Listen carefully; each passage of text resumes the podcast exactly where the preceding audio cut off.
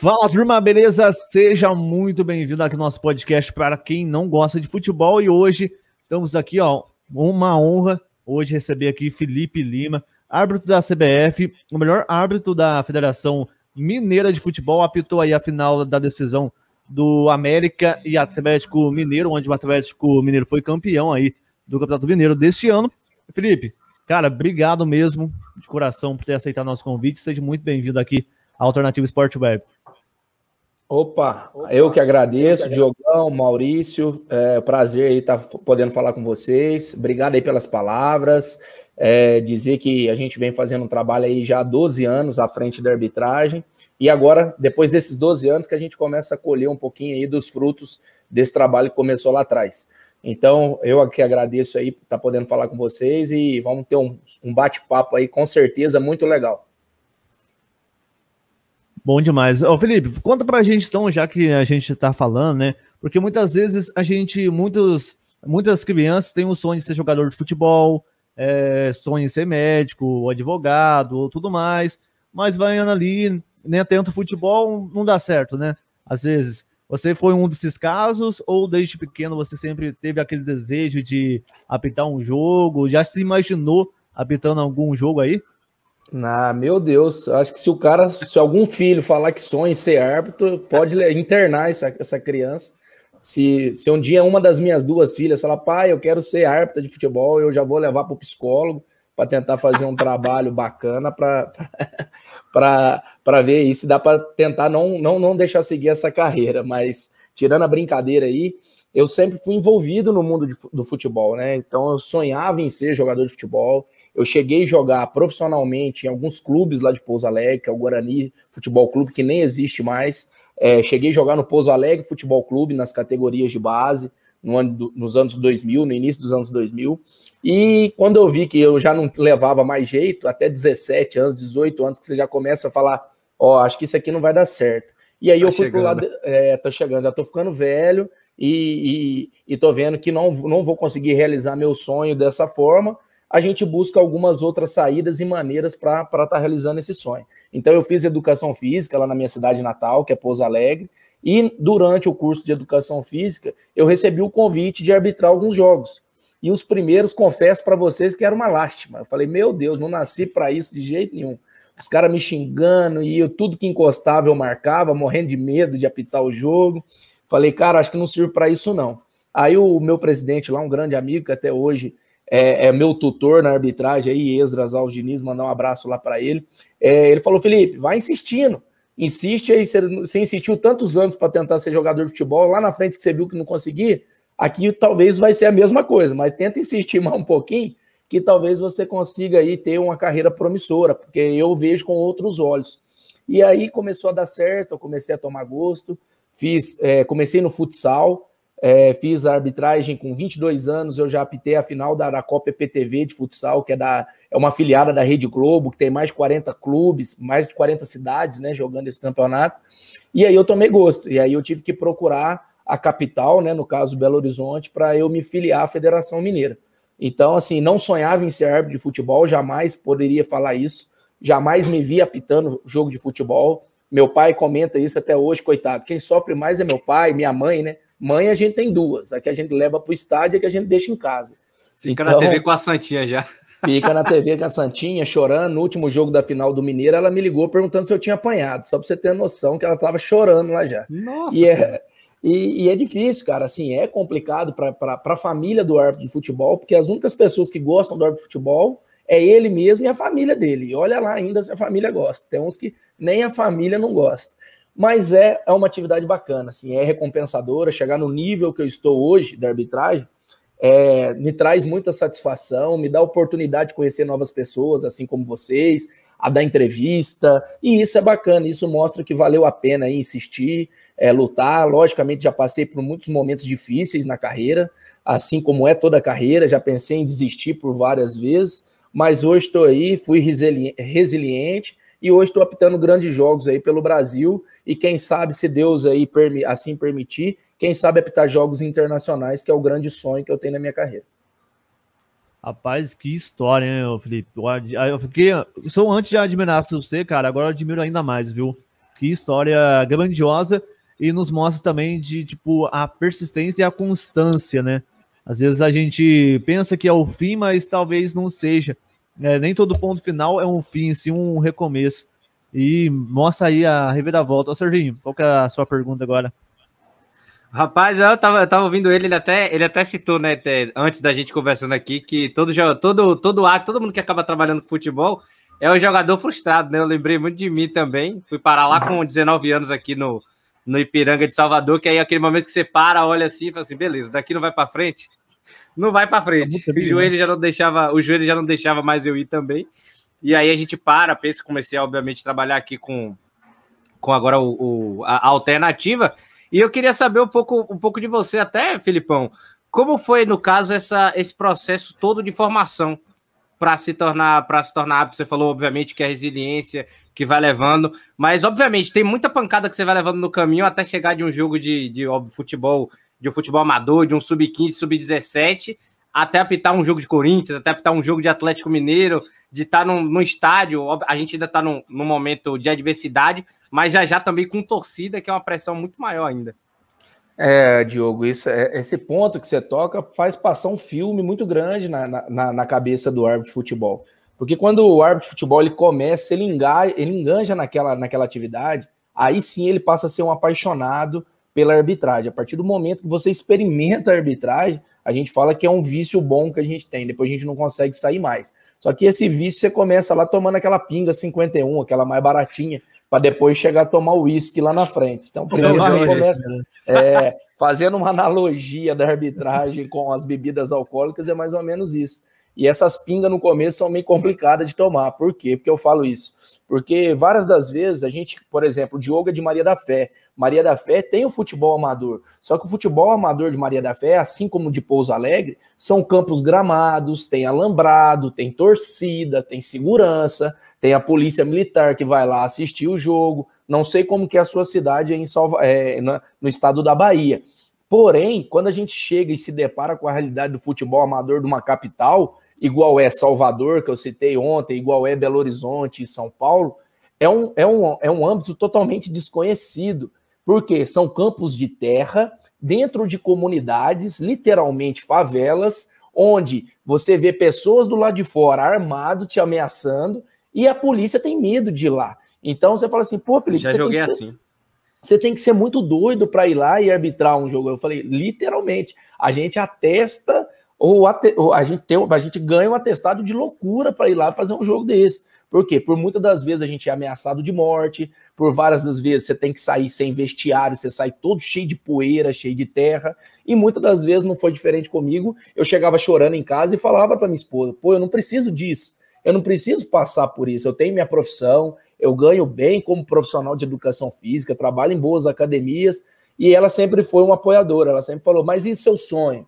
E o seu sonho que te fez andar 400 quilômetros lá de Pouso Alegre para Belo Horizonte, deixar sua filha mais, no... Eh, mais velha, é, deixar seus familiares? Você vai desistir, vai jogar tudo para o alto? E aí é a hora que você tem que ter essa, eh, esse apoio familiar, é a hora que você tem que ter essa resiliência que eu falei, porque sozinho muitas das vezes é bem mais fácil desistir. E aí depois, com o tempo, as coisas vão melhorando. Aí você vai para uma categoria de base, sub-15, sub-17, aí já é gramado, você já faz jogo do Cruzeiro, do Atlético, do América, e aí você já começa a ver alguns jogadores que você sabe que talvez lá na frente vão despontar, vão se tornar craques. Aí você começa a fazer um jogo de, de televisionado de uma segunda divisão do Campeonato Mineiro, e aí você vai vendo que as coisas vão se encaixando. Porém, o começo ele é muito, muito difícil. Então, se tem alguém árbitro que vai que quer ser árbitro, que vai ver é, é, essa live aí depois, esse podcast aí depois, eu só falo assim para eles, ó, tem que gostar, tem que amar, tem que ser resiliente e tem que abdicar de várias coisas. E uma delas é abdicar de final de semana com família, abdicar de aniversário, festa de casamento. Por quê? Você não vai ter mais tempo. A partir do momento que você entra, ninguém vai casar numa segunda-feira. Ninguém casa numa terça-feira. Todo mundo casa no sábado, no domingo o batizado das suas filhas normalmente vai ser no sábado ou no domingo, e você vai estar pitando. E você escolhe casar com o futebol. Você escolhe casar literalmente com o futebol, e primeiro você tem que avisar a sua esposa que a partir do momento que é, você é, casou com ela. conjugal, né? Extraconjugal. E, e, e com consentimento. Porque se você tem essa. É, Porque se você não tiver esse consentimento e esse apoio familiar, eu conheço vários árbitros, árbitros assistentes, não os famosos bandeirinhas, que acabaram com carreiras grandiosíssimas de aspirante à FIFA porque não tinham apoio familiar. Então é uma é, é, é sim é, é, é uma carreira dolorosa, porém ela recompensa, ela tem, você tem também as recompensas lá na frente. O Diogo, até antes de passar você, ele falou. Já passei muito por isso, Ele falou de, de, de, realmente entrar dentro da favela, tá, jogar em campo de terra. Já joguei em campo que o carro teve que parar, abaixar o vidro para o pessoal que estava armado na frente olhar quem estava dentro do ônibus para deixar a gente passar. É mais ou menos isso. Se eu for contar alguns, citar alguns exemplos, eu tive jogo que eu tive que parar para passar cavalo dentro do campo, que é dentro do campo era o caminho do cavalo. Para o jogo, beleza, passa. Outro, entrou um cara de bicicleta, o outro correndo atrás, armado, dando tiro. Todo mundo saiu correndo, acabou o jogo. É, outro jogo eu cheguei para fazer aqui na capital. Ó, oh, não vai ter jogo não. Por quê? Não, olha atrás do gol. Atrás do gol tinha uma árvore, o cara tinha sido enforcado atrás da árvore e eles estavam esperando o IML lá tirar o corpo do cara. Então eu já passei por cada ah, situação.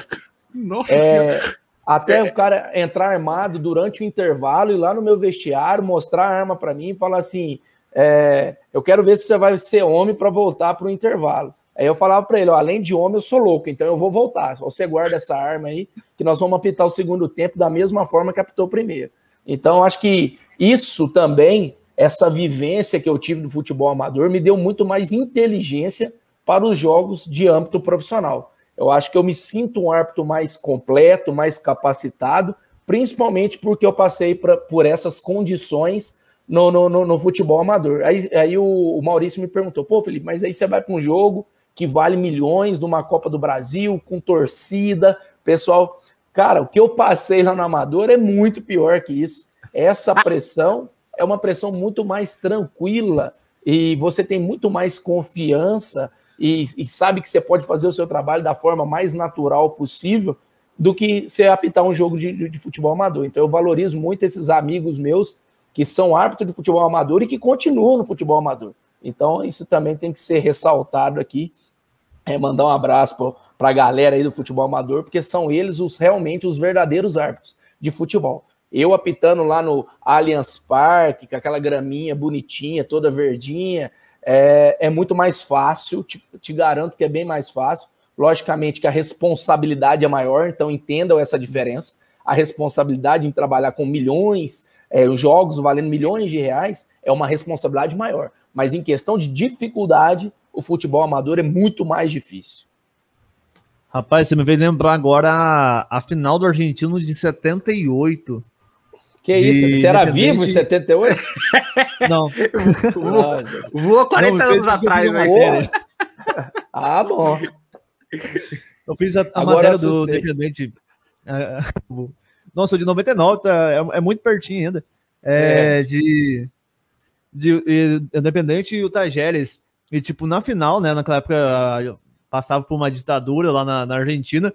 E o ditador chegou lá, tipo, ele era torcedor do Tajeres. E chegou no, no vestiário e falou pro árbitro, comprou o árbitro e tudo, fizeram de tudo pro Independente perder. E só que o Independente foi lá e venceu, né? Mas nisso mostra também como que é um nível, muitas das vezes, de algumas pessoas, né? Vai da índole da pessoa também. E como você bem colocou pra gente, bem falou aqui pra gente, é legal de ver essa que existe gente ainda com é, o índole, é, agora me, me enrosquei com essa palavra, mas é com caráter, acho que é melhor assim dizendo, que, que nem você. E, Felipe, já que a gente está falando aí de é, metralhadora, de, né, de arma aí, como que é a torcida organizada? E uma pergunta que eu queria fazer para você antes é qual posição que você jogava quando você ah, queria ah, ser jogador de futebol? Essa eu vou responder primeiro, porque senão depois eu vou falar mentira. Então, é, em relação à posição que eu jogava, eu era goleiro. Acho que a maioria dos árbitros, não sei porquê, não, isso eu teria que fazer uma pesquisa mais aprofundada para saber o motivo. A maioria dos árbitros que foram jogadores de futebol são goleiro. Agora, o motivo que ele vira árbitro, se é por frustração ou se é por conta da posição, eu já não posso dizer. Eu falo em causa própria, joguei no gol por muitos anos, desde de, de menina até os 18 anos. É, era, eu falei para você. Ó, se vocês perguntarem hoje pro treinador de goleiro do Pouso Alegre Futebol Clube, que foi meu treinador, ele fala que eu sou melhor do que os três goleiros que tá lá jogando lá Campeonato Mineiro da primeira divisão. Então eu quero, eu ah, quero acreditar nisso. Então, mas, e eu sei que ele é um cara eu, verdadeiro. Eu, não, quem procura acha, é melhor a gente. É. Em um jogo eu levei 14 gols. Nossa, meu Deus. igual eu, é igual eu também, uma vez eu vim, uma das coisas que me desmotivaram também a parar com o futebol, que eu vim fazer um teste no Cruzeiro e viemos jogar aqui em Belo Horizonte, acho que eu devia ter uns 14, 15 anos, e eu tomei, nós perdemos de 6 a 1. E aí teve um cara que fez cinco gols em mim. Até então, até acabar o jogo, beleza, o cara fez cinco gols, jogou bem, ele é do jogador do Cruzeiro, e ele justamente tinha vindo da terra do Maurício, lá de lá da Bahia, não sei de qual cidade é o certo. Passaram-se seis Salvador. meses, isso, mas não sei se ele era de Salvador capital. E aí, quando ele che... depois de seis meses, só resumindo a história, nós descobrimos que ele tinha cinco anos a mais que a gente, porque na, lá na Bahia é cheio de gato. O gato é aquele ah, cara é, que é registrado depois. A gente vê muito isso, né? Come muito. solto. E, e aí o que aconteceu? O cara destruiu os sonhos de vários meninos e depois ele teve que ser, é, ser banido do futebol, não virou jogador de futebol, porque se ele realmente tivesse a idade que ele tinha, que, que a idade de nascimento dele, ele era mediano igual, igual a gente. Porém, quando ele era cinco anos mais novo, o cara era diferenciado, né? Porque a gente sabe que futebol envolve questões físicas, técnicas e outras coisas. Então, isso é só uma passagem de uma das coisas também que me desanimaram muito com o futebol. E, e isso acho que deva, deva ter muito menos hoje em dia, mas com certeza deve acontecer. E igual o Diogo falou, Diogo, em todas as profissões, seja ela atividades, profissões, qualquer carreira, existem, na grande maioria, as pessoas são boas, honestas, de boa índole, pessoas com caráter, pais de família, assim como eu sou. Mas lógico que sempre tem uma laranja Sim. podre ali que a gente não pode deixar contaminar as outras laranjas. Então, você falou sobre as, as torcidas organizadas. Para mim, torcida, que já fala assim, torcida organizada, para mim isso já é um câncer do futebol brasileiro há muitos anos. Para mim deveria ser extinto. Por quê? Porque não acho justo, da mesma forma que o árbitro, quando erra, ter um vizinho ou ter uma pessoa que venha me cobrar do, do meu erro lá no campo de jogo, porque aquilo lá é meu trabalho, eu devo ser cobrado por aquilo lá e pelas pessoas competentes não aceito o jogador me cobrar, a comissão técnica me cobrar, eu aceito sim meus diretores, meu presidente falando onde que eu errei, por que, que eu errei, onde eu tenho que melhorar, que eu tenho que ir para a geladeira, descansar e ficar assistindo o jogo, fazer reciclagem. Porém, é muito ruim quando você sofre ameaça de torcedores, porque aí acha o nosso Instagram, acha o nosso telefone, manda mensagem ameaçando, e normalmente esses Ups. torcedores estão vinculados às torcidas organizadas. Então, já que é difícil extinguir isso no Brasil, que seja tomado algumas, algum plano de ação para que isso não seja que não seja corriqueiro da torcida achar no direito de invadir um centro de treinamento e dar peitada no atleta, bater num atleta, ameaçar absurdo. um atleta, porque isso é um absurdo. Porque ninguém faz isso com o médico, ninguém faz isso com o advogado, ninguém faz isso com o professor, porque ninguém faz isso com a imprensa, por quê? Porque tudo é trabalho normal. Então, ah, mas o jogador ganha milhões de reais e ele trabalha com a emoção dos torcedores. Cara, isso não importa. Ele é um trabalhador comum, ele é um trabalhador normal. Se tá ruim, se ele não tá fazendo o trabalho dele direito, o clube tem que fazer o quê? É mandar embora, é não contratar com altos salários. Então, essa questão da torcida organizada, é, eu sempre tenho muito cuidado de falar, mas sim considero eu, Felipe, que deve ser tomado algumas medidas para que acabe essa questão de torcida organizada invadir centro de treinamento e colocar em risco a segurança do jogador. Porque se eu fosse jogador e a primeiro momento que a torcida invadisse, eu ia rescindir com esse clube, ia falar tchau, obrigado, vocês estão colocando em risco a minha segurança física e mental e da minha família. Então a gente sabe, você citou o Lisca é, no início aí da nossa conversa, você sabe que por uma comemoração desnecessária que teve da parte dele, a família toda dele teve que sair de Belo Horizonte e se mudar para o Rio Grande do Sul porque ele estava sofrendo ameaça. E aí as, as ameaças eram de quem? De torcedores. Então a gente tem que ter muito cuidado. Eu sempre tenho muito cuidado com as minhas palavras, com as roupas que eu visto. É, é, por quê? Para não associar nada ao meu nome é, para que as pessoas não me achem, apesar de acontecer coisas que a pessoa hoje em dia, os torcedores vão buscar na internet, vão fuçar, vão querer achar, que que eu acho que isso é totalmente equivocado. Então, desculpa se eu me alonguei, mas essa é a, é a opinião do Felipe Lima em relação à torcida organizada. Não, sim, sim, você foi muito claro, cara. Às vezes, tipo, ah, pra, pra mim, cara, futebol é religião. Mas nem por isso eu preciso, muitas vezes, atingir uma pessoa. Tipo, se eu sou técnico, se o meu time não tá jogando bem. A mesma, a mesma coisa aqui no Brasil. Se, tipo, um time não ganha ali três jogos seguidos, pô, tá ruim, não vai isso, não vai aquilo. Às vezes a gente tenta achar um culpado para nossas perdas, em vez de parar, olhar e falar assim, ó, ah, tá errando nisso. Ah, o tal time tá errando aqui no ataque, no último passe. Aí não, é, não, mas se o juiz não, não marcasse aquele, aquela falta. Ah, é, é, se não, Diogo, não tivesse isso. Isso, só te, só te interrompendo, que esse ponto que você tocou é muito interessante. Se a torcida cobrasse da mesma forma que ela cobra os árbitros de futebol, os jogadores, se ela cobrasse os dirigentes, se ela visse o que, que os dirigentes fazem com os clubes, Perfeito. Eu tenho certeza que o futebol seria muito melhor, muito mais limpo, muito mais tranquilo e seria melhor para os torcedores assistir o futebol. Porém, é muito mais fácil ir lá no estádio xingar o árbitro, falar que o árbitro que é o ladrão e não olhar para dentro da própria casa, que é o clube, e ver que lá está tudo errado. Então, é, ver que lá está acontecendo vários problemas e está tudo empurrando para debaixo do tapete. Então, é, eu acho que a torcida, sim, deveria cobrar de maneira mais veemente é, é, a, a, diretoria, o presidente, querer mais transparência nisso aí e depois sim cobrar as, as outras esferas. Não é que é para deixar de cobrar, não. O árbitro sempre, culturalmente, ele vai ter essa cobrança. É, só que saber separar que o erro não é associado à safadeza, à pilantragem, à venda de resultado, não é isso não. O erro acontece porque o árbitro é falível, assim como um jogador que erra um pênalti. E erra um pênalti no jogo, depois vai ter o pênalti no outro jogo, ele erra de novo e a culpa é do árbitro. Então isso me deixa indignado, cara. Por quê? Porque o jogo, ninguém vai lá da torcida, ei, jogador, nós não fomos campeões, nós não fomos para uma final porque você perdeu o pênalti. Nós fomos porque o árbitro deixou de marcar um outro pênalti, um possível pênalti. Então isso é totalmente equivocado essa forma de pensar. E, e já é, é, falando que o Diogo falou que futebol para ele é religião, só não pode fazer igual é na, no Oriente Médio. A gente tem uma guerra santa, uma guerra por conta de religião. Então, até onde que vai minha religião? Até onde que vai o que é permissivo, aceitável? Ou até onde que aquilo vai me fazer bem ou vai fazer mal para outra pessoa?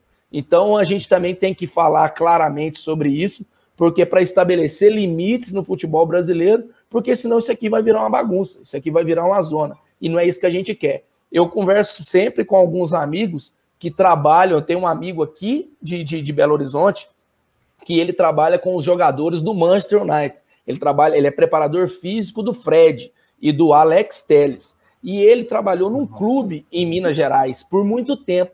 E aí o, o, o Manchester perdeu o, o, o título em inglês com o pênalti que o Fred fez e o árbitro marcou. E aí eu fui ver a reação do Fred. Foi uma reação é, respeitosa, dentro do calor do jogo, respeitou a decisão do árbitro. E aí eu conversando com o, treinador dele, eu falei, como é diferente aqui no Brasil. Então, se fosse aqui no Brasil, a atitude até mesmo poderia ser desse mesmo jogador, talvez seria uma atitude diferente. E por que que na Europa é diferente? Por que que esse jogador, quando chega lá, ele já muda o chip? Ele já deveria trocar esse chip aqui no Brasil é por questões culturais, é por falta de educação, é por falta de orientação. Então, lá na Europa é totalmente diferente. Ah, na Europa é mais fácil de arbitrar? Se você levar em consideração o respeito dos atletas relacionados à arbitragem e vice-versa, com certeza é mais fácil de se apitar do que se apitar um Campeonato Brasileiro, uma Libertadores, onde todo mundo, qualquer cartão amarelo que você der, todo mundo vai querer te peitar. Então, Libertadores, é... então. Não, Libertadores falta tomar é, murro, chute, soco. Não, mas na, então, na, Argentina, então. Isso. Então, isso é cultural? É cultural. Porém, a gente tem que tentar traçar uma estratégia para que seja tomada, que seja mudado isso, nem que seja para o futuro. Na hora que o Felipe morrer, daqui 40, 50 anos, a próxima leva de árbitros, ela seja um pouco mais respeitada. Não, sim. Cara, não, você falou. Perfeito. Você falou tudo, tudo, tudo, tudo, tudo. Você Tipo, é, até você falou da, da Europa, né? Usando aí o exemplo lá do Fred. É, cara, como que você vê a diferença do futebol brasileiro, né? Já dando uma, uma digamos assim, um rabisco, ainda mais aí com esse assunto.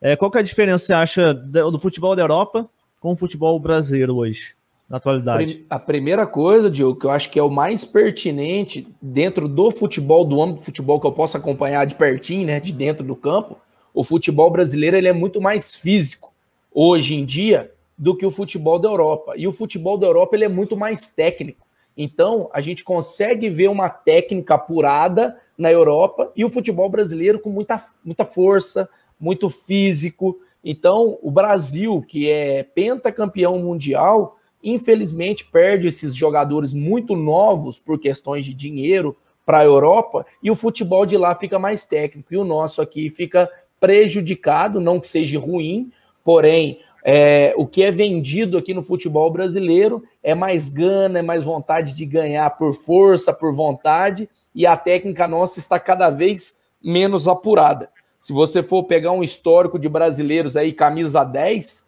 a gente está vendo que é muito difícil hoje você encontrar um camisa 10 é, igual tinha 10 anos atrás, que era muito mais fácil. Aqui era um celeiro de grandes craques. E infelizmente, cada vez mais esses craques eles estão saindo daqui com 14, 15, 16 anos de idade. E aí, quem, quem fica prejudicado simplesmente é o futebol brasileiro. Eu sempre lembro do Coutinho, né? Que saiu, saiu vendido daqui com. Acho que tava, tava vendido do Vasco desde os 15 anos de idade. Isso é. Isso, é, isso, de fato é, é, a mais pura realidade. Eu sempre falo brincando, a indústria, indústria química de qualidade, né? Que tá, que tá lá, lá na, na Europa, enquanto aqui a gente tá, tá realmente formando, formando, que nem você falou, né? Mais a gana, mais a vontade do que de fato formação formação técnica. Você falou, você falou até uma, uma, uma parada bacana. Eu já cometi esse erro quando eu era, quando eu era mais novo, é, no, num jogo Flamengo e Ceará. Vou acabar me entregando, mas porque sou, sou flamenguista, né? E acabei vendo, vendo o jogo na época do Ronaldinho, lá do Thiago Neves, e o Ronaldo Angelim é expulso. E eu nunca lembrei de um árbitro quando eu era mais novo por uma arbitragem excelente. E eu fiquei com o Sandro Meirahit na minha cabeça, achando por uns 4 ou 5 anos que o Sandro Meirahit era horrível. Que era o pior árbitro do mundo porque ele errou contra meu time. Só que aí depois eu vi que eu tava pegando no pé do cara, que realmente era aquela coisa, era o lado torcedor tal, e eu cometi esse erro realmente. E depois eu fui reconhecer, eu fui ver dentro de campo, e até para meu, minha, minha, meu final de carreira sub-20 e tudo mais, isso serviu até para conversar. Até que eu, eu, eu, me lembro que eu, que, eu, que eu fiz uma falta dentro da grande área, de, o pênalti, e eu não achei que era pênalti. E eu, eu, fiquei, eu fiquei na hora, eu, eu parei até essa. Não era mais eu gritando quando eu era mais novo, era eu na frente dele. Eu, eu parei e falei assim, professor, não foi pênalti. Professor, não foi pênalti, eu tentando explicar. Você, assim, você não falou igual certos jogadores falam assim para mim? Ó, tem jogador que fala assim para mim: eu juro pelas minhas filhas, eu juro pela minha mãe, eu juro por Deus que eu não fiz pênalti. Aí depois você olha, ele olha lá no vídeo e fala: Nossa, realmente eu fiz, realmente... É eu não percebi. Então, tem disso, o futebol tem disso. Talvez Porque você, você tá Maurício. Talvez você, Maurício, na hora nem se deu conta de que você cometeu uma penalidade. Isso passa muito, isso é tranquilo, isso é normal, isso acontece. O que não pode é levar para o lado pessoal, pessoal, né? Você tem que saber separar. Você, Maurício e Diogo, pode odiar o Felipe apitando dentro do campo de jogo. Nossa, o Felipe é, marca tudo, encostou, ele marca, ele gosta de conversar, ele gosta de gesticular, ele gosta de aparecer mais que o jogo mas vocês têm que entender que são coisas separadas. Tem o Felipe lá dentro do campo e tem o Felipe na vida pessoal. Tem o Felipe pai de família, tem o Felipe que a filha dele tem 10 anos de, de, de idade, e aí chega um pai de um amiguinho, um cara idiota, sem noção, que vira para uma filha de 10 anos e fala assim: pô, seu pai roubou no jogo ontem. Nossa, Nossa. seu pai fez uma lambança no jogo. Então, isso traz um problema tão grande para a vida pessoal, talvez da criança, depois, que vai chegar uma hora que ela é vai ter até vergonha. É o cara Ele pior, é o pior. Do, que, te xinga. Com certeza. E a gente tem que saber separar isso. E eu acho que a sociedade hoje em dia ela não está preparada ainda, é, principalmente com a internet, é, com o avanço da internet. A gente vê que qualquer coisa, se, se, eu, se você me mostrar um quadro, eu falar que o quadro é branco e você falar que o quadro é negro, isso vai virar uma polêmica danada. Aí um vai falar que é, sim, sim. Ah, é porque ele é preconceituoso, o outro, ah, não, é porque ele é, é homofóbico, o outro é heterofóbico vira uma guerra, uma briga. Então, acho que a sociedade hoje em dia ela está muito difícil e, e, cada vez mais, de vez de melhorar, a gente está tomando algum, a, a, alguns lados, algumas medidas, alguns caminhos que estão sendo pior para a gente mesmo. Então, vai chegar uma hora que árbitro não vai poder ter rede social, não vai poder ter telefone, não vai poder ter nada. Vocês vão ter que me ligar, não sei que jeito, para conversar comigo, porque eu não vou poder ter telefone. Satélite. To, é, via totem, totem do banco assim, vai mandar o código binário. Isso. Não, aí árbitro também não vai poder ter Pix, porque senão ele está recebendo Pix que está querendo ajudar alguma, alguém, alguma coisa, alguma instituição, algum clube. Já imaginou? O cara manda aqui reais, vou lhe matar. Pelo Pix, Felipe? Oi? Não seria bom receber xingamento pelo Pix? Pelo menos tá vindo dinheiro aí. É, mas aí o cara ia, é, é, pode ser uma ideia. A gente tem que pensar nisso aí para ver também se não, não vai virar o feitiço, não vai virar contra o feiticeiro. feiticeiro, é, porque é. Todo, toda, toda, toda faca vai ter, da, vai ter dois, dois lados. É. é. até pensando por esse lado, até perdoe de interromper você, Diogão, rapidinho, aproveitando esse lado. Sim, sim, mas foi uma das sim, coisas que eu fiz com a época do, do Sandro Meirahit, né? Falando que eu, eu humanizei a arbitragem, de fato.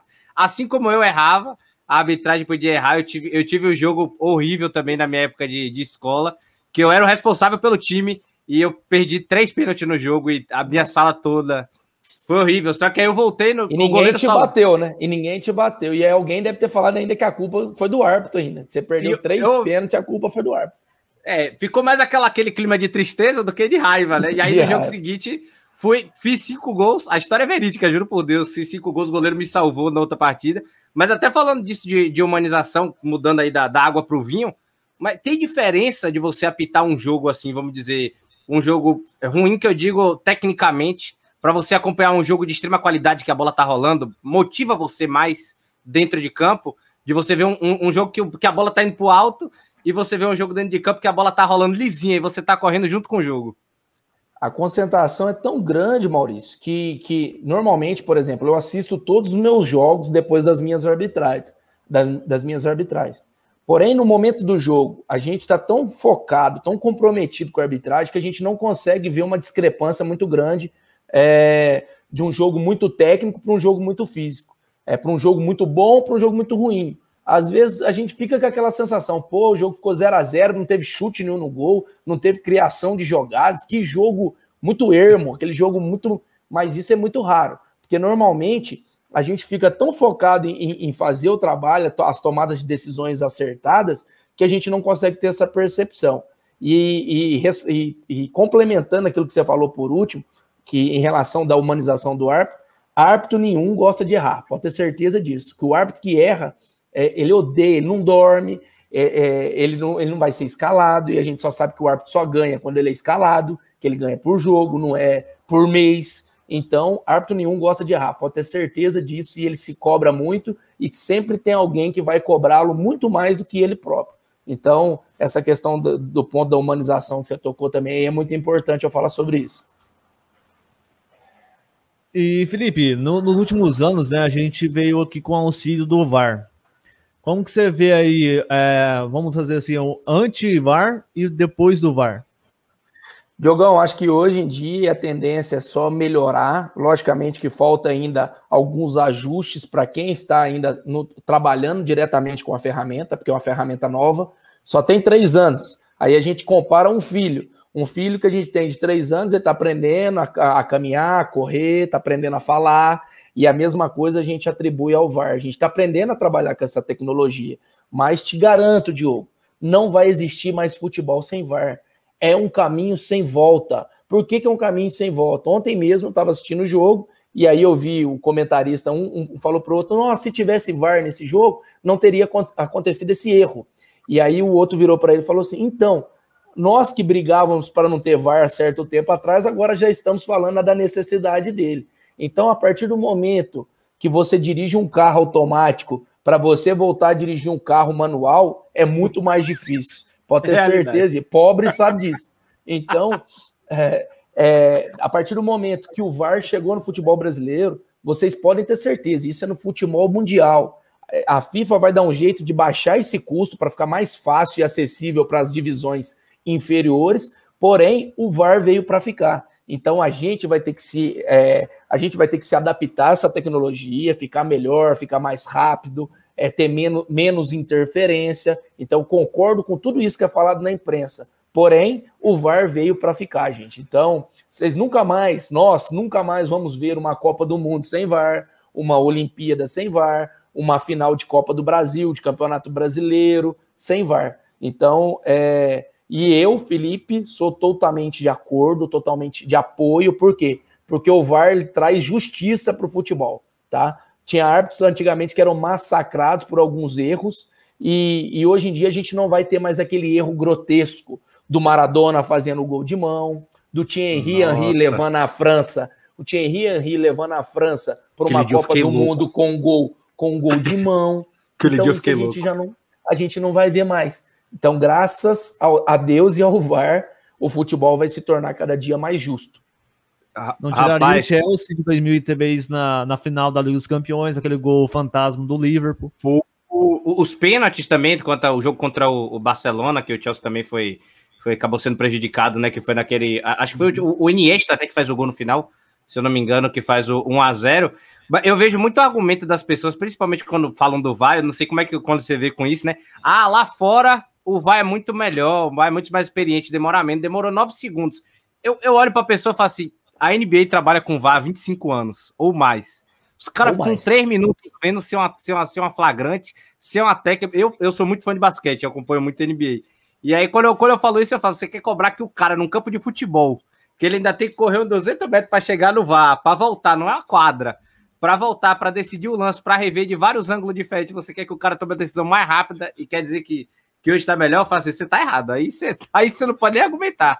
Perfeito, perfeito. E foi feito um levantamento, um comparativo no ano de 2020 para 2021, para essa temporada do ano passado, comparando as tomadas de decisões entre o VAR é, do Brasil e o VAR europeu, tá? É, aí eu te falo, nós gastamos mais tempo, tá? Beleza, concordo. A gente gasta bem mais tempo que o VAR de lá.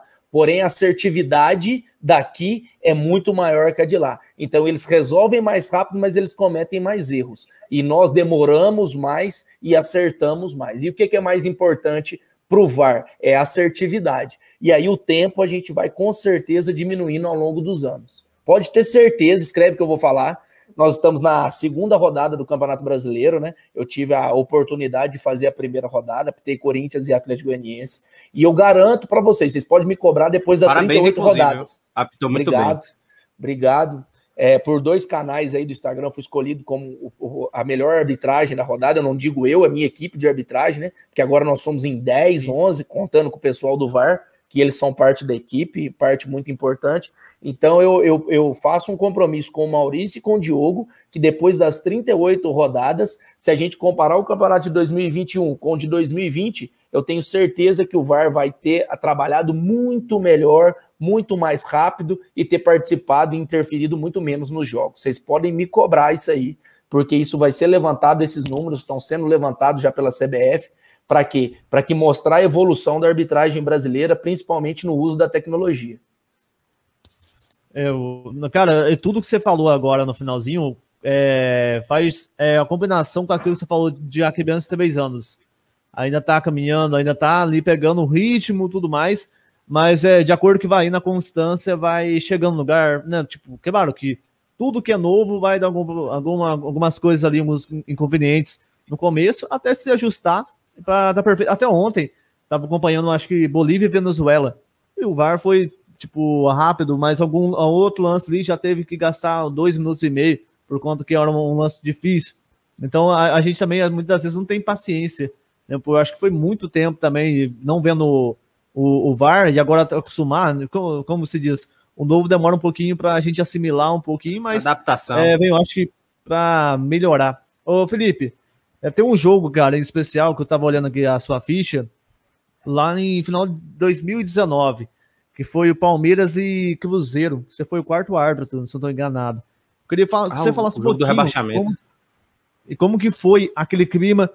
Acho que foi no estádio do Palmeiras, que tinha torcedor do. Não, não, foi do Mineirão. Mineirão, Mineirão isso. Mineirão, foi, isso. Tinha torcedor foi, do Cruzeiro. Fizeram foi Cruzeiro, tudo. foi Cruzeiro e Palmeiras no final de 2019, o rebaixamento né, do Cruzeiro. Então. É, foi um dia muito difícil para a arbitragem. O, arbitra... o árbitro do jogo era Marcelo de Lima Henrique, né, que é o árbitro mais experiente hoje da Série A do Campeonato Brasileiro. Ele está chegando com seus 50 anos aí, tá, é, apitou o último jogo entre Vitória e Internacional, aí na Bahia. Foi ontem, que é o jogo da Copa do Brasil, e eu farei esse jogo da volta. Então, interessante, olha que coincidência aí que vocês estão. Vai fazer, vai fazer, vai fazer o jogo do meu time aqui de Salvador. É, ué, mas você torce para quantos times? Já falou que torce pro Flamengo, agora Vitória. Você também tá igual. Não, eu torço pro Brasil. Tá 10 times, cada Calma. estado torce para um time. Mas minha tá família, bom. Minha família é flamenguista, é dividida ah, entre tá. flamenguista e vascaíno. Só que a, a, meu, meu pai é, é Flamengo, aí eu peguei o Flamengo, mas fui criado no Barradão, praticamente, Entendi. inclusive Entendi. divisão de base, por isso que eu, por isso que eu falei. Mas mas, meu, de, nem, nada, nada no mundo vai salvar a vitória. Provavelmente você vai apitar uma bela vitória do Internacional. Aí eu já não sei, mas é, voltando... Você não pode dizer isso, mas é só minha afirmação minha. Voltando para o assunto do, do, do, Cruzeiro e do, do Palmeiras naquele jogo. Então, assim, o clima estava muito hostil, o clima estava pesado.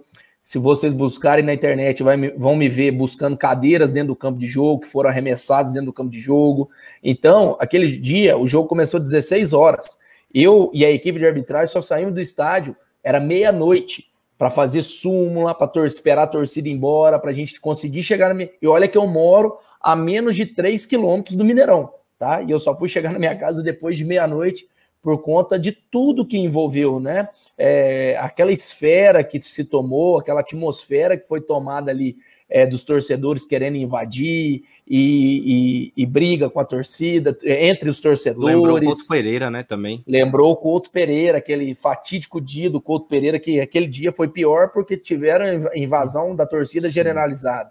Então, aqui, pelo menos, a polícia conseguiu conter, por, mas aconteceu de muita gente sair machucada, sangrando, pai de família, criança assistindo o jogo, senhoras, e isso nenhum árbitro gosta de ter isso na lembrança, não, não, não, não, fico feliz de ter participado daquele dia, mas faz parte do futebol brasileiro e tinha que ter árbitro lá. Então eu estava naquele dia, é, só que infelizmente é um dia triste para a história do futebol. É um dia triste até para ser lembrado.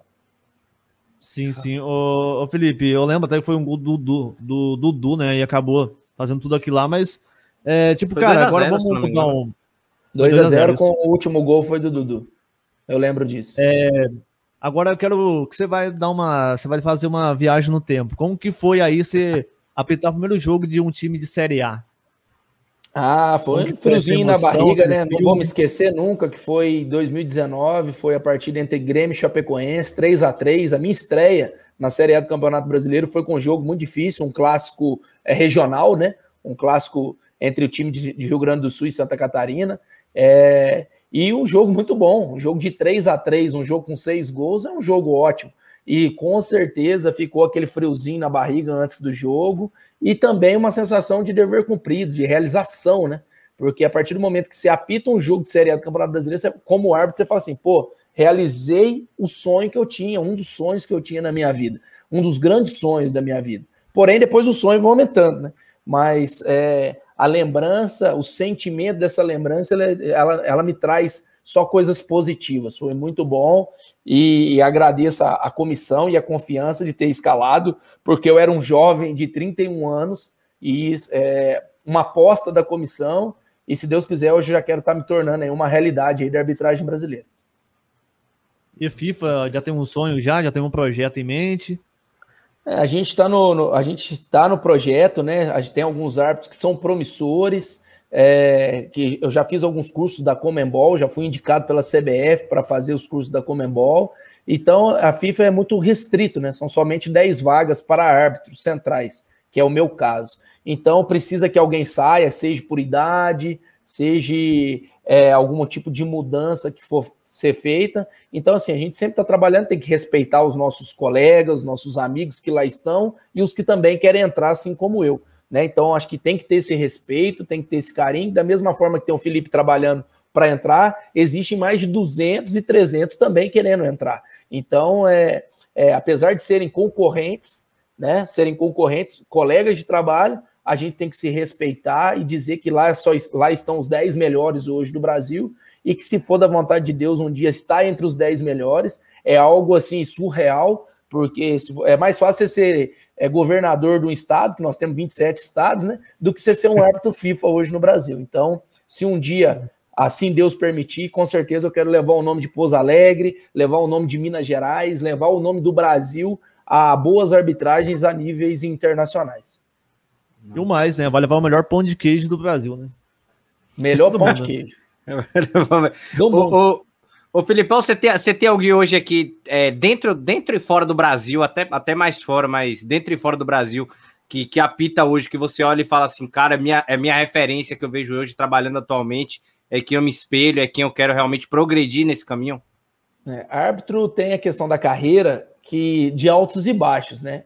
É, tem, e também quando vai chegando questões físicas, a idade é, também vai sendo um, um fator limitante para o árbitro. Se eu for perguntar, o árbitro que eu mais me inspirei, mais que, que eu sempre me espelhei nesse árbitro, é, hoje ele ainda está em atividade, que é o Weber Roberto Lopes.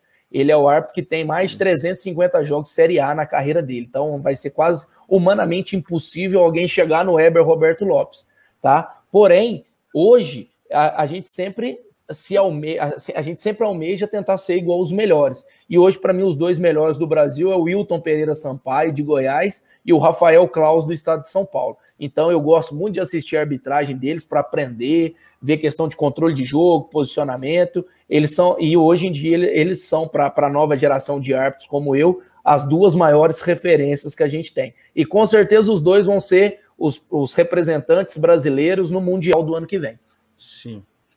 O Klaus, inclusive, é excepcional. Apitou muito, apitou muito bem, acho que foi o jogo do. Acho que foi o jogo do Inter e do Corinthians, não foi na, na última rodada do, do, não, do Brasil. O, o Klaus não, foi quem é, foi o Wilton Pereira Sampaio que apitou Internacional e Corinthians, e eu estava no VAR dessa partida, eu era o AVAR, né? O, o auxiliar do VAR. E você, e você brocou, viu? Vou lhe falar, porque eu vi muita gente, muita gente falando. Brocou aqui na Bahia é um elogio, né? De fato, mas porque tem muita gente, muita gente falando até hoje daquele, daquele pênalti no, do, do Fagner e, e realmente não deu ali, ali para mim foi um foi excepcional ali o trabalho de VAR junto com ele. Tenho que parabenizar você por causa disso também. Ali eu, ali eu só tava ali só para ajudar ali quem ali as tomadas de decisões sempre é do árbitro de campo com o VAR, né? O AVAR fica ali só para fazer um apoio, um, uma ajuda complementar, mas creio que a decisão foi a melhor, a mais acertada. E, Felipe, antes da gente ir para nossa última pergunta, até uma pergunta que eu gostaria de fazer para você. Qual o jogo é, que você sonha em apitar? Ou uma Copa do Mundo? Ou uma final de Libertadores? Ah, vou falar do jogo que, que tanto o Wilton quanto o Klaus já fizeram. Então, que eu acho que é o jogo, deve ser o jogo mais especial, que é o que eu mais tenho vontade um dia, se, se Deus assim permitir, que é um jogo entre Boca Juniors e River Plate. Pode ser, ah, ser primeira fase de Copa Libertadores, não precisa ser semifinal, igual eles fizeram, final. Pode ser o jogo da primeira fase, que eu já ficaria muito feliz é, entre Boca e River, porque é um clássico mundialmente conhecido. E tenho certeza que esse, além do frio na barriga, eu acho que ia dar até uma dor de barriga antes do jogo. mas eu queria ter essa dor, eu quero ainda, se Deus quiser, ter essa dor de barriga aí. Rapaz, já aconteceu algum inconveniente aí com os hormônios aí alguma vez ou não? em relacionada a esse tipo de situação, não. Já deu muita vontade de fazer xixi, né? Vamos falar xixi, urinar, né? Durante o jogo, mas tive que segurar para tentar chegar até na hora do, do, do, intervalo. Mas em relação ao número dois, graças a Deus, não. A gente sempre vai antes, né? E o árbitro sempre conversa com o outro, fala assim: ó, vai fazer caca antes no banheiro para não fazer caca no jogo. E aí, para dar certo. Aí dá certo. Ai, Felipe, você é muito resenha, Felipe. Gostei demais. Ô, Felipe, a gente vai fazer um bate-ponto agora. O Serginho que arrumou. Você vai responder umas perguntas curtas e simples, beleza? Beleza, beleza. Vamos lá então, Filipão. De, de, pode ser de apitar aqui. Você preferia hoje Série A ou Série B? Série A. Libertadores ou Champions? Libertadores. Pô, é dos nossos, viu? Copa América ou Eurocopa? Copa América. Pontos corridos ou mata-mata? Mata-mata. Mata-mata. Esse daí é especial. E hoje, e hoje seu, seu maior sonho, assim, aquele sonho de consumo, além da. Que eu não digo de, da partida, mas de competição. Apitar uma Copa do Mundo. Acho que é o sonho de todo árbitro. Sensacional. Gabigol Gabriel Jesus? Nem, eu não posso. Não, prefiro não comentar. Tô brincando, brincadeira, Felipe. É, cara, obrigado, viu? Por ter batido esse papo com a gente, foi demais. Eu vou liberar você aí. Obrigadão mesmo, de coração, Valeu. por ter aceitado nosso convite. Seja sempre muito bem-vindo aqui na Alternativa Sport Web. Agradeço também no nome do Robert, que é o nosso presidente. e também ao Serginho que fez companhia aqui. E, cara, obrigado, viu? Seja sempre muito bem-vindo e desejo muita boa sorte para você aí. Que você seja muito feliz na sua carreira. E, cara, eu vejo que se eu ainda, se Deus quiser, não vamos encontrar em alguma Copa do Mundo aí, porque eu vejo você como um cara que tem um futuro brilhante pela frente. E é isso, cara. Desejo todo o sucesso do mundo para você. Obrigado, obrigado pelas palavras, Diogo. Valeu, Serginho. Agradeço o Robert aí também por, por estar nos bastidores aí, também ter feito o convite. E me deixo à disposição mais uma vez. É, sempre que precisar, não vem me chamar para falar sobre lance polêmico, pelo amor de Deus, eu não posso comentar sobre lance. Mas se quiser bater é papo, perguntar, é, se perguntar sobre competições, alguma coisa nesse sentido, sim, sim. É, eu estou à disposição, agradeço, o bate-papo foi fantástico, foi legal demais. E, e, obrigado, obrigado. Espero que, que Deus esteja escutando as suas palavras aí, Diogo e que a gente possa alçar voos maiores, assim como vocês, que continue firme aí no trabalho que vocês vêm fazendo. É, sempre a gente tentar ser o melhor que a gente mesmo. Nunca ser melhor que o outro, né? E a cada dia tentar ser melhor do que eu fui ontem. Então, é isso que eu levo para minha vida, é isso que eu levo para minha vida pessoal, para minha vida profissional. E, e, tentando a gente buscar os nossos sonhos, nossos objetivos, sem esquecer também de, de viver o presente. Hoje eu já me sinto um cara muito realizado aí, podendo semana que vem apitar um jogo de mata-mata da Copa do Brasil, né, que é um jogo que um time vai passar e o outro não, podendo apitar um jogo de Série A do Campeonato Brasileiro. Logicamente que a gente tem que ter sonhos para nos motivar, para dar mais vontade, porém a gente também tem que ser viver o presente, ser feliz com aquilo que a gente já tem e, e almejar coisas maiores. Então, valeu Serginho, valeu Diogão, precisando de mim, já tem meu Instagram aí, já tem, não vou passar meu telefone não, senão vocês passam para torcedor aí, eu tô ferrado. Já, não, já, não, deixa eu, já deixa eu aguentar os meus vizinhos, já que já tá bom. E, é, e abraço para torcedor, sabe? Não, não, tô fora, tô fora. Ô, Felipe, obrigado, viu, novamente. Serginho, brigadão, viu? Tamo junto. Não, eu, eu que agradeço, agradeço demais. Diogão mandou bem demais hoje. Filipão, muito obrigado mesmo, agradeço demais por tudo, né? Por, por, por esse bate-papo com a gente, por ter ceder esse espaço, pelas palavras também que você falou, motivacionais e tudo. Faz parte também do nosso, nosso projeto, né? Que a gente está almejando, está crescendo, principalmente receber uma pessoa tão especial como você, faz a gente é, é, gostar mais da pessoa que você já é e torcer ainda mais por você. Então, agradeço demais pelo convite, valeu, agradeço demais hoje por essa oportunidade de estar aqui com você. Valeu, valeu, Serginho. Se eu já ganhei mais dois torcedores, tá bom. Agora eu já devo ter no máximo uns oito aí na minha vida, aí, oito pessoas torcendo para mim. Já tá bom, é melhor que nenhuma, não é? Já dei a minha esposa torcendo, tem as duas né? filhas. É isso aí. Então já ganhei mais dois torcedores. Valeu demais. E lembre é... sempre, quando, for, é, quando forem xingar o juiz, pode xingar, desabafa, xinga, fala um monte. Mas lembra depois que acabou o jogo, gente, acabou. O cara é pai de família, o cara é um cidadão sim, do bem. Sim que ele está ali também tentando fazer o melhor possível, o melhor trabalho possível e está tentando errar o menos possível. Então, isso aí que a gente sempre tem que levar, que é a questão aí que nós batemos muito na tecla aí da humanização do árbitro. Então, valeu demais, obrigado, agradeço aí mais uma vez o convite e até breve aí. Fiquem com Deus, tá? Valeu demais.